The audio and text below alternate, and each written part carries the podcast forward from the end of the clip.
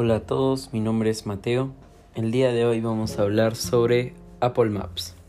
Acompáñame.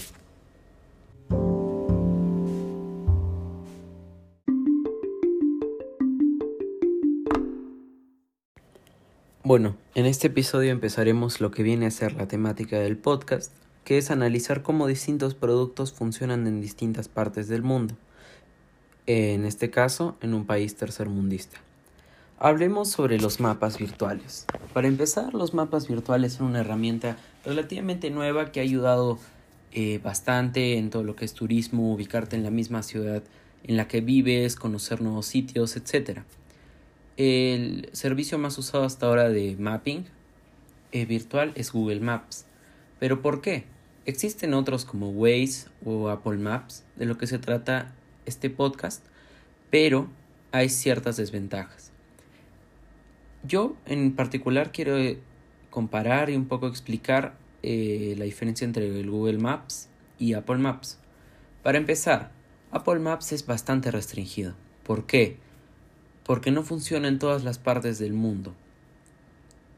¿Cómo es esto?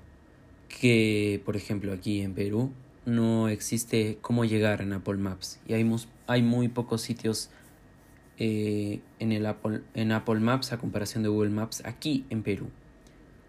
Otro punto importante es la compatibilidad y cómo es que funcionan las reseñas en Apple Maps. En Apple Maps tú entras y te tiene que redirigir a otra página para ver las reseñas, en cambio en Google ya están ahí.